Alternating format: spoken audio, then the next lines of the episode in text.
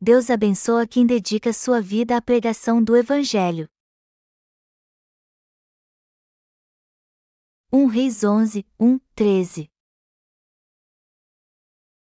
Ora, além da filha de Faraó, amou Salomão muitas mulheres estrangeiras, Moabitas, Amonitas, Edomitas, Sidonias e Eteias, mulheres das nações de que havia o Senhor dito aos filhos de Israel: Não caseis com elas, nem casem elas convosco, pois vos perverteriam o coração, para seguirdes os seus deuses. A esta se apegou Salomão pelo amor. Tinha setecentas mulheres, princesas e trezentas concubinas, e suas mulheres lhe perverteram o coração. Sendo já velho, suas mulheres lhe perverteram o coração para seguir outros deuses, e o seu coração não era de todo fiel para com o Senhor, seu Deus, como fora o de Davi, seu pai. Salomão seguiu a Astarote, deusa dos Sidonios, e a Milcom, abominação dos Amonitas. Assim, fez Salomão o que era mal perante o Senhor e não perseverou em seguir ao Senhor, como Davi, seu pai. Nesse tempo, edificou Salomão um santuário a Quemos, abominação de Moabe, sobre o monte fronteiro a Jerusalém, e a Muloque, abominação dos filhos de Amon. Assim fez para com todas as suas mulheres estrangeiras, as quais queimavam incenso e sacrificavam a seus deuses. Pelo que o Senhor se indignou contra Salomão, pois desviara o seu coração do Senhor, Deus de Israel, que duas vezes lhe aparecerá. E acerca disso lhe tinha ordenado que não seguisse a outros deuses. Ele, porém, não guardou o que o Senhor lhe ordenara. Por isso, disse o Senhor a Salomão: visto que assim procedeste e não guardaste a minha aliança, nem os meus estatutos que te mandei, tirarei de ti este reino e o darei a teu servo. Contudo, não o farei nos teus dias, por amor de Davi, teu pai, da mão de teu filho o tirarei. Todavia, não tirarei o reino todo, darei uma tribo a teu filho, por amor de Davi, meu servo, e por amor de Jerusalém, que escolhi. Amados irmãos, como vocês estão? É bom estar com vocês hoje. Fomos hoje à cidade de Sheuna e alugamos uma casa para um de nossos pastores a fim de abrirmos uma congregação ali. Ela tem dois quartos pequenos, uma sala na frente e uma cozinha atrás. Ela não tem nada demais, mas Deus nos deu uma casa bem confortável para essa família viver e servir a Ele. Nós oramos a Deus para nos dar uma casa acessível e bem firme, e foi exatamente isso que ele nos deu. No futuro, alugaremos um prédio para a igreja e faremos encontros de avivamento ali também. Um dos membros de nossa igreja vive naquela área. Ela está mesmo muito feliz de plantarmos uma igreja em sua vizinhança. E em breve, se Deus permitir, iremos plantar uma igreja na cidade de Pyongyang também. O pastor Park, que é o encarregado da região de Busan, também decidiu abrir uma nova igreja numa cidade próxima. Assim, esses pastores passarão suas igrejas para seus pastores auxiliares e começarão novas igrejas em outras regiões. Nós viveremos para agradar a Deus assim. Já se passou muito tempo, então rapidamente vou compartilhar a palavra a fim de terminar no horário. Este é o tempo em que precisamos de mais obreiros ainda para realizar a obra de Deus. É por isso que eu sinto que também precisamos pregar o Evangelho na Coreia e ganhar mais almas ainda próximas a nós. Também sinto que precisamos fazer encontros de avivamento todo mês, e espero que todos vocês orem por essas coisas. A leitura de hoje é no livro de 1 Reis 11, 1, 13. Está escrito: Ora, além da filha de Faraó, amou Salomão muitas mulheres estrangeiras, Moabitas, Amonitas, Edomitas, Sidonias e Eteias, um reis onze horas e um minuto. Deus já tinha dado o seguinte aviso aos descendentes de Israel: Não caseis com elas, nem casem elas convosco, pois vos perverteriam o coração, para seguirdes os seus deuses. Mas apesar desse aviso, Salomão tomou as mulheres gentias e seus deuses para si. A Bíblia diz: tinha setecentas mulheres, princesas e trezentas concubinas, e suas mulheres lhe perverteram o coração. Sendo já velho, suas mulheres lhe perverteram o coração para seguir outros deuses, e o seu coração não era de todo fiel para com o Senhor, seu Deus, como fora o de Davi, seu pai. Salomão seguiu a Astarote, deusa dos Sidonios, e a Milcom, abominação dos Amonitas. Assim, fez Salomão o que era mal perante o Senhor e não perseverou em seguir ao Senhor, como Davi, seu pai. Nesse tempo, edificou Salomão um santuário a Quemos, abominação de Moabe, sobre o monte fronteiro a Jerusalém, e a Muloque, abominação dos filhos de Amon. Assim fez para com todas as suas mulheres estrangeiras, as quais queimavam incenso e sacrificavam a seus deuses. 1 Reis 11, 3 e Fem 8 Deus deu outra pessoa ao povo de Israel porque o coração de Salomão se afastou dele e o deixou. Salomão tinha muitas mulheres gentias. As princesas gentias das quais a Bíblia fala eram as esposas trazidas de outros países. Todas essas mulheres eram suas esposas. E a Bíblia nos diz que essas mulheres afastaram Salomão de Deus e o fizeram buscar outros deuses. Salomão construiu muitos altares para suas esposas.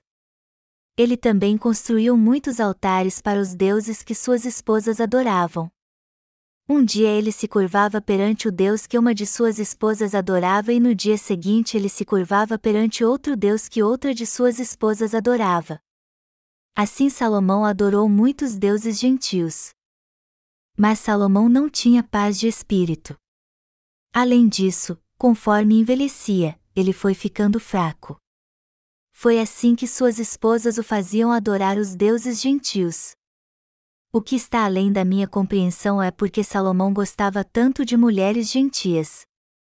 Ele tinha prazer em tomar as mulheres gentias, mesmo Deus ordenando que não se misturasse com elas, e ainda disse ao povo de Israel para não adorar os deuses gentios quando deixassem o Egito.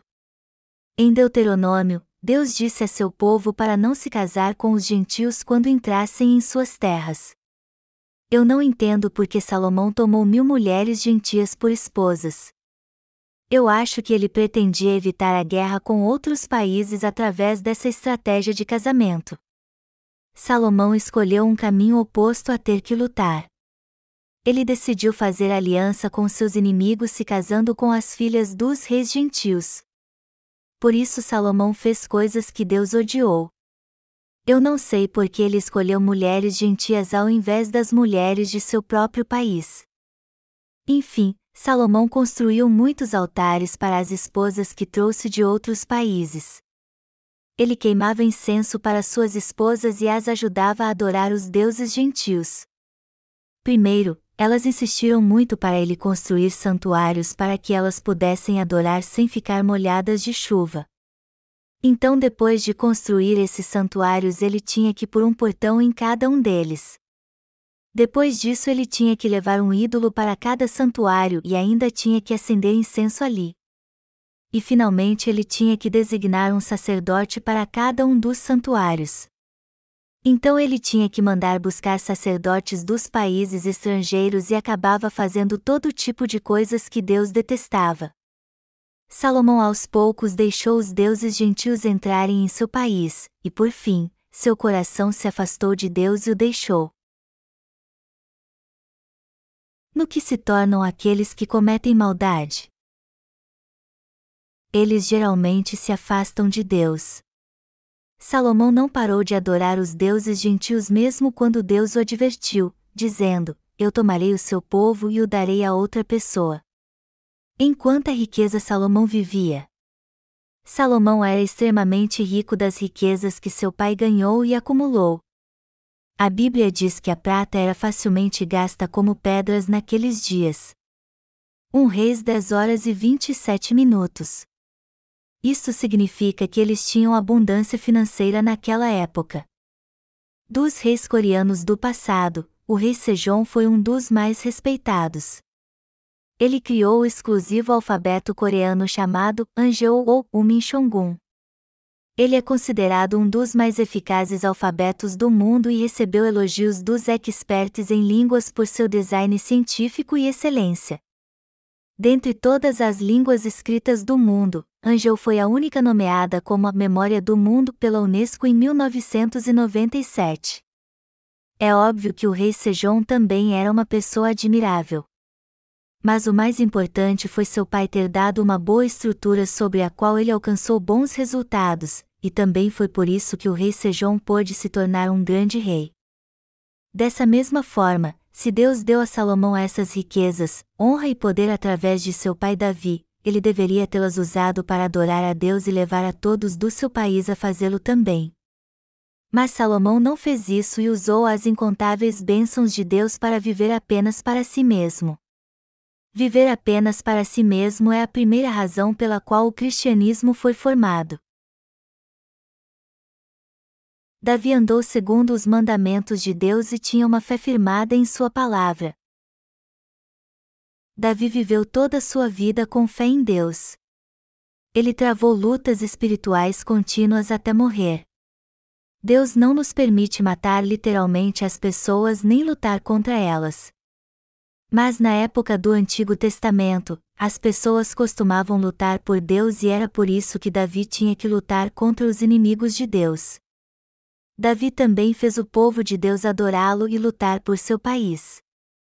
Depois de Davi se tornar o rei de Israel e governar seu país debaixo de uma única autoridade, todos os israelitas adoravam apenas a Deus, Davi nunca permitiu que adorassem outros deuses durante seu reinado em Israel. Davi conseguiu tudo através de sua fé, mas Salomão, por outro lado, gastou tudo que Davi ganhou somente para si mesmo. Como resultado disso, a fé de Salomão se deteriorou e se tornou a origem do pseudo-cristianismo de hoje. A palavra pseudo significa algo que é de um jeito por fora e diferente por dentro. Em nosso mundo, Existem muitos pseudo-repórteres, pseudo-eruditos e pseudo-cristãos. Existem milhares que conhecem e creem em Jesus da forma errada. Aqueles que não conhecem e não creem no Evangelho da água e do Espírito são pessoas que possuem uma fé equivocada, e todos eles são pseudo-crentes. Deus deu muitas bênçãos a Davi, mas Salomão as herdou e viveu somente para si mesmo. Por isso, é por causa de Salomão que os cristãos se tornaram pseudo. Por que o pseudo-cristianismo de hoje foi formado? O cristianismo de hoje se degenerou a um simples pseudo-cristianismo porque seus pastores buscam mais a riqueza material e a prosperidade do que a justiça de Deus. Isso significa que aqueles que creem no Evangelho da água e do Espírito hoje também se tornam pseudo-crentes se apenas buscarem as riquezas do mundo. Deus nos deu muitos frutos espirituais neste ano também. Porém, se buscarmos apenas a prosperidade material quando Deus já nos deu a fé, nós também nos tornaremos pseudo-cristãos. Se tomarmos as coisas materiais que Deus nos deu e quisermos viver apenas para nós mesmos, tentando viver levando uma vida confortável neste mundo, então não seremos diferentes dos pseudo-cristãos mesmo se crermos no Evangelho da água e do Espírito. Queridos irmãos, temos que usar as riquezas que Deus nos deu como armas para pregar o Evangelho da água e do Espírito em todo lugar. Temos que ter esse tipo de pensamento a fim de receber muito mais bênçãos de Deus. Quando temos o modo certo de pensar com relação a Deus, muito mais pessoas poderão conhecer a justiça de Jesus que veio pelo Evangelho da água e do Espírito, a fim de que possam receber a remissão de seus pecados e obter a vida eterna. Mas o problema é que ainda existem muitos como Salomão mesmo dentro da Igreja de Deus. Quando lemos o texto bíblico deste capítulo, podemos achar algo estranho em Salomão, pois ele era alguém que cria em Deus. Salomão era alguém que realmente cria em Deus e oferecia várias ofertas queimadas a ele. E por causa disso, Deus apareceu para ele e lhe deu suas bênçãos. Como Salomão orava a Deus não para se livrar dos seus inimigos, mas para dar-lhe sabedoria para guiar seu povo, Deus lhe apareceu em sonho e disse-lhe que lhe daria muito mais sabedoria e muito mais bênçãos. É verdade que Deus amava Salomão. Mas esse mesmo Salomão se tornou o responsável para a deterioração da verdadeira fé. Existem muitos assim mesmo entre os cristãos de hoje. Vemos muitas vezes pessoas que voltaram para o mundo depois de servir o Evangelho da água e do Espírito junto a nós. Mas eles podem ser felizes abandonando Deus? Eles podem viver uma vida melhor do que a vida daqueles que servem o Evangelho da Justiça de Deus? Pense bem nisso. Se fossemos ganhar dinheiro para pagar impostos, comer e pôr combustível em nosso carro, nossa vida seria mesmo inútil e sem sentido. Não existe vida mais feliz do que aquela que vive para a justiça de Deus. Preste atenção, podemos chegar à resposta certa se fizermos um cálculo. Hoje, cada família dos nossos obreiros necessita pelo menos de 4 mil dólares por mês. Eles não conseguem comprar tudo o que precisam se não ganharem 4 mil dólares por mês, mesmo fazendo as contas para ver se vai dar ou não mas alguns vão para o mundo para viver para si mesmos. Mesmo entre aqueles que creem no Evangelho da Água e do Espírito e entre os obreiros que trabalharam conosco na pregação deste genuíno Evangelho, existem muitos que deixaram a Deus desse jeito. Quando observar bem essas pessoas, você verá que todas elas estão tentando viver somente para sua própria carne. Você verá elas acumulando dinheiro apenas para satisfazer seus desejos carnais. Quanto dinheiro alguém consegue guardar para si mesmo? Será que essa pessoa tem a consciência tranquila guardando tanto dinheiro para si ao invés de usá-lo para Deus?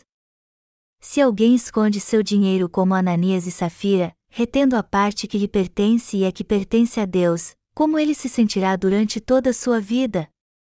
Nenhum nascido de novo tem paz de espírito retendo aquilo que pertence a ele e o que pertence a Deus. A verdade é que você terá paz de espírito se servir o Evangelho da água e do Espírito como prioridade, mas isso não acontecerá se viver pensando em como dividir seu dinheiro com Deus. Muito em breve você acabará abandonando Deus. Aqueles que creem em Deus mas não sabem como viver em unidade com o Evangelho acabam deixando a Ele. Esse tipo de gente só se esforça para viver para si mesmo. Há algo em comum se você olhar no coração dessas pessoas, todas elas vivem para sua própria carne. Salomão estava vivendo para si mesmo, somente para seus desejos carnais. O que as pessoas que param de fazer a obra de Deus têm em comum com os que fazem parte do pseudo-cristianismo é que vivem apenas para satisfazer seu próprio desejo. O propósito de sua vida não está em pregar o evangelho da água e do espírito. Aqueles que estão buscando satisfazer apenas seus desejos carnais não querem trabalhar como pastor auxiliar debaixo de nenhum pastor titular. Eu acho que é porque eles têm esse desejo de ser pastor titular e não auxiliar para manipular as ofertas. Por isso eles não querem ser nada mais que pastores titulares. Por exemplo, há pouco tempo houve um pastor que deixou a Igreja de Deus ele estava trabalhando em nossa congregação em Daegu. Houve um fato desagradável em sua igreja, então nós cuidamos da situação para ele. Eu vi que ele não podia mais trabalhar ali. Então, mandei ele ir para nossa igreja em Incheon para trabalhar como pastor auxiliar. Mas, pouco tempo depois disso, ele disse que não podia trabalhar como pastor auxiliar porque era muito difícil. Eu vi algo errado com seus pensamentos. Eu não sei por que ele achou que o trabalho na igreja em Incheon era difícil já que ele estava fazendo o mesmo trabalho antes. Preste atenção: trabalhar como pastor titular na Igreja de Deus só acarreta mais responsabilidades. Não seria mais confortável ser um pastor auxiliar e trabalhar em conjunto com o pastor titular? Com todas as decisões sendo tomadas e a responsabilidade também? De todo modo, estou certo que há coisas positivas se você pensar de forma otimista e outras negativas se pensar de forma pessimista. Mas uma coisa é certa: tanto o pastor titular como o auxiliar devem trabalhar para a justiça de Deus. Não é isso mesmo? Na Igreja de Deus, Parar de servir o Evangelho da água e do Espírito depois de crer nele significa que ele na verdade queria satisfazer seus desejos carnais através do seu ministério. O que está errado é que, mesmo podendo viver bem servindo o Evangelho de Deus, eles desistem e tentam viver apenas para si mesmos. Dessa forma, os pseudo-cristãos são aqueles que já creram em Deus mas agora vivem apenas para si mesmos. Se Deus nos fizesse muito prósperos, teríamos que pegar essas riquezas para servir ao Evangelho da água e do Espírito com mais dedicação ainda. Isso está certo ou errado? Nós temos que publicar muitos livros do Evangelho da água e do Espírito e enviá-los aos que não o conhecem, para que eles tenham a oportunidade de conhecer este autêntico Evangelho. É nosso dever plantar a semente do Evangelho da água e do Espírito e ajudar as pessoas a receber a remissão dos pecados, independente se esse mundo esteja tomado de adversidade e tribulações ou outra coisa qualquer. Deus nos dá tudo o que precisamos para comer e beber no seu devido tempo. Deus deu muito a Salomão para que ele pudesse servi-lo, mas ele usou todas estas bênçãos apenas para si mesmo. Salomão tinha mil esposas ele deve ter tomado uma esposa oficial de seu próprio povo, mas eu acho que as outras 999 devem ter vindo dos gentios. Por que Deus registrou este episódio na Bíblia? Deus deixou isto registrado na Bíblia para que servisse de lição e alerta para nós hoje. O motivo de eu estar pregando sobre Salomão novamente hoje, apesar de pregar muito sobre ele, é para aprendermos uma lição ao meditarmos sobre a palavra de Deus tanto eu como você também podemos acabar como Salomão.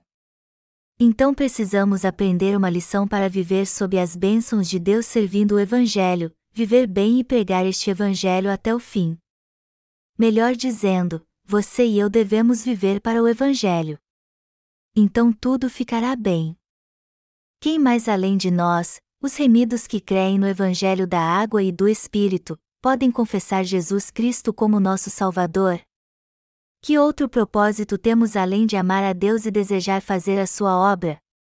Você quer ter o favor das pessoas religiosas deste mundo? Você realmente quer trabalhar junto com as pessoas deste mundo? Não, não temos o mínimo desejo de fazer isso. Houve recentemente um terremoto na região de Sichuan, na China, de onde vem o confucionismo. Muitos que viviam ali morreram. Que tristeza para aqueles que ficaram e perderam sua mãe, pai ou filhos. Eu sinto mesmo muito por eles. Como lidaremos com algo assim se acontecer conosco?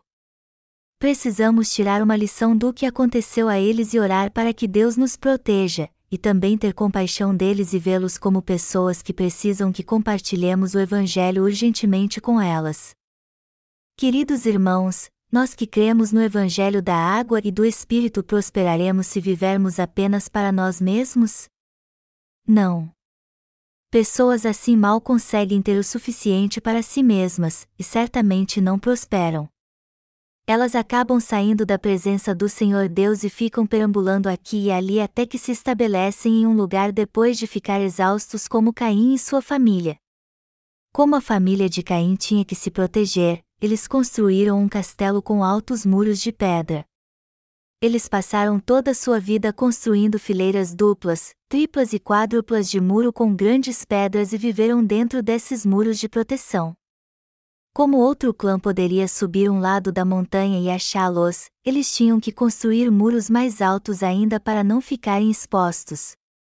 Hoje em dia nós temos os guindastes, mas eles não tinham nada assim naqueles dias por isso empilhar todas essas pedras uma sobre a outra deveria levar a vida inteira. Você não acha que deve ter sido muito difícil? Não importa o quanto a pessoa tente viver somente para si mesmo, isso não trará felicidade alguma. Na verdade, isso é bem difícil. No passado, eu planejei servir a Deus vendendo panelas e bacias, mas ele me impediu. Mas agora eu sirvo o Evangelho de Deus assim, e isso me faz muito feliz. Ouça bem, você acha que um homem justo pode viver somente para si mesmo? As questões sobre comida, roupa e moradia perturbará alguém assim por toda a sua vida. Principalmente os chefes de família que têm que lidar com essas questões durante toda a sua vida. Essas pessoas carregam o fardo de cuidar dos assuntos de alimentação, vestes e moradia até morrer. Todo homem tem a responsabilidade de cuidar de sua família. Com toda sinceridade, nem eu nem você temos do que nos orgulhar perante Deus. Humanamente falando, não temos nada do que nos orgulhar, mesmo se tentarmos fazê-lo. Deus fala para pessoas assim: por quanto sofrimento vocês passaram para cuidar dos assuntos de comida, vestimenta e habitação. Eu peço a vocês que façam a coisa certa. Então sejam sempre gratos e contentes, e orem sem cessar. Ei! Vocês não são gratos a mim? Sejam gratos. Damos o nosso mais profundo e sincero obrigado a Deus. E não sou o único, mas todos os nossos obreiros e irmãos devem ser profundamente gratos a Deus. Nós somos tão felizes que não temos que nos preocupar com o que comer, vestir e onde morar. Olhando para nós, Deus diz: Buscai, pois, em primeiro lugar, o seu reino e a sua justiça, e todas estas coisas vos serão acrescentadas. Como vivemos para pregar o Evangelho de Deus, os problemas de comida, vestimenta e habitação já foram resolvidos por Ele. O nosso Senhor já resolveu tudo sobre nossa comida, roupas e habitação. Como nós vivemos apenas para pregar o Evangelho, a questão sobre o que vamos comer, vestir e morar já foi resolvida. Isto está certo ou errado? Está certo. E isso acontece não somente com os nossos pastores, mas também na vida dos nossos obreiros e irmãos. Nossa vida não seria inútil se vivêssemos até hoje nos preocupando apenas como nossa comida, roupas e em como resolver nossos assuntos domésticos? Nós humanos passamos por muitas aflições para satisfazer as solicitudes da vida. Nós já sofremos o bastante com os distúrbios da menopausa e andropausa, além de outras coisas. Como a nossa vida seria cansativa se só nos dedicássemos a resolver essas coisas? Também os nossos pastores e obreiros, juntamente com suas esposas, têm doado sua juventude para pregar o Evangelho de Deus, e eles devem ser gratos por suas vidas. Se não fosse por isso, eles talvez seriam pessoas que vivessem apenas para si mesmos. Existem alguns entre nós que ainda são muito jovens. Que triste seria se eles tivessem que passar sua gloriosa juventude resolvendo problemas como o que comer, vestir e morar. Vendo por esse lado, nós verdadeiramente somos pessoas felizes. Nós ganhamos muitas bênçãos mesmo após recebermos de Deus a remissão de pecados. Deus tem abençoado a nós que cremos e servimos o Evangelho da água e do Espírito. Todos os pais têm que trabalhar para criar seus filhos e também se preocupar de perder seu emprego e renda. Mas nós não temos que nos preocupar com a nossa comida, roupas e assuntos domésticos se vivermos para a justa obra do Evangelho da Água e do Espírito. Esta é verdadeiramente a grande bênção que Deus dá a nós, seus obreiros. Os filhos não ficam alegres e satisfeitos quando seus pais provêm todas as solicitudes da vida por viverem para a justiça do Senhor? As pessoas deste mundo acabam na ruína se perdem seu emprego. E não é tão fácil conseguir um novo emprego quando se fica mais velho. É por isso que nascem ressentimentos entre os casais quando não há mais uma renda. A esposa não odeia o marido porque quer, mas esse sentimento de ódio surge porque ele não está cumprindo seu papel como cabeça do lar. E quanto você acha que os filhos sofrem vendo sua mãe odiar seu pai? Mas nós não temos que ter essas preocupações. Olá, mãe do nosso irmão Sungjin. Diga-me, como você se sente vendo seu filho Sungjin morando na igreja e trabalhando para o Senhor? Por um lado é bom porque ele não tem que viver apenas para si mesmo. Quero dizer que é uma grande bênção de Deus podermos viver para o Senhor. Nós que vivemos para pregar o Evangelho da água e do Espírito somos mais felizes que todos, como nossa vida é útil por servirmos o Evangelho. Você seria feliz se vivesse em um palácio comendo das melhores comidas do mundo e ganhando riquezas que nunca sonhou? Como você seria feliz se não vivesse para pregar a justiça de Deus? Deus nos dá em abundância tudo aquilo que precisamos e continua nos dando muito mais para que vivamos para pregar o Evangelho.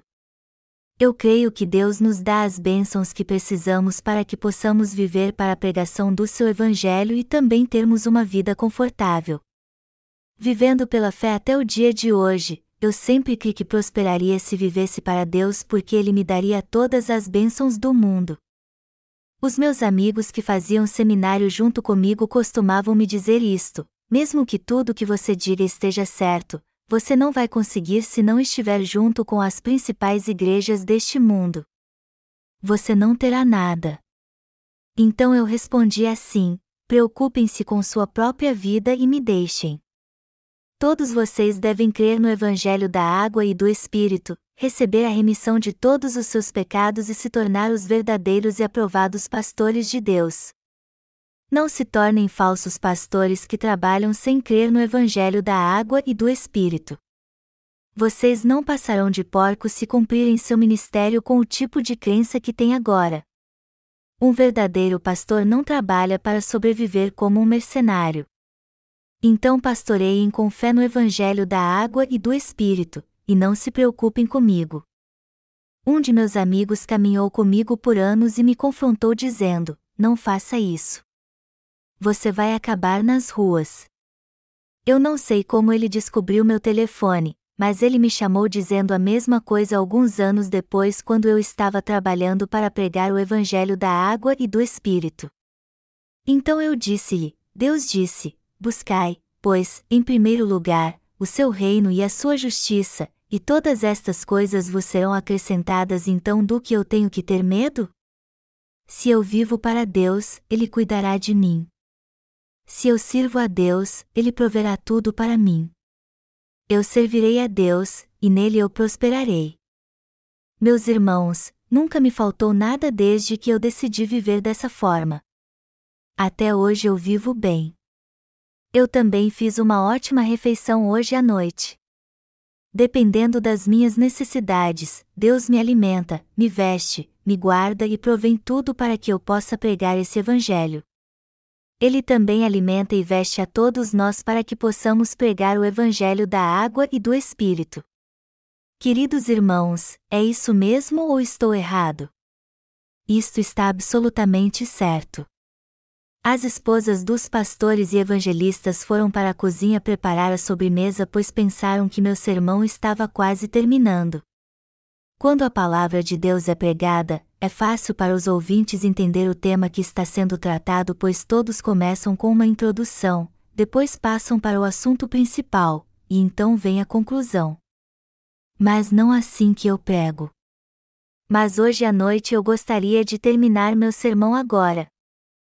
Meus irmãos, vamos prosperar na fé como Davi que creu e adorou a Deus.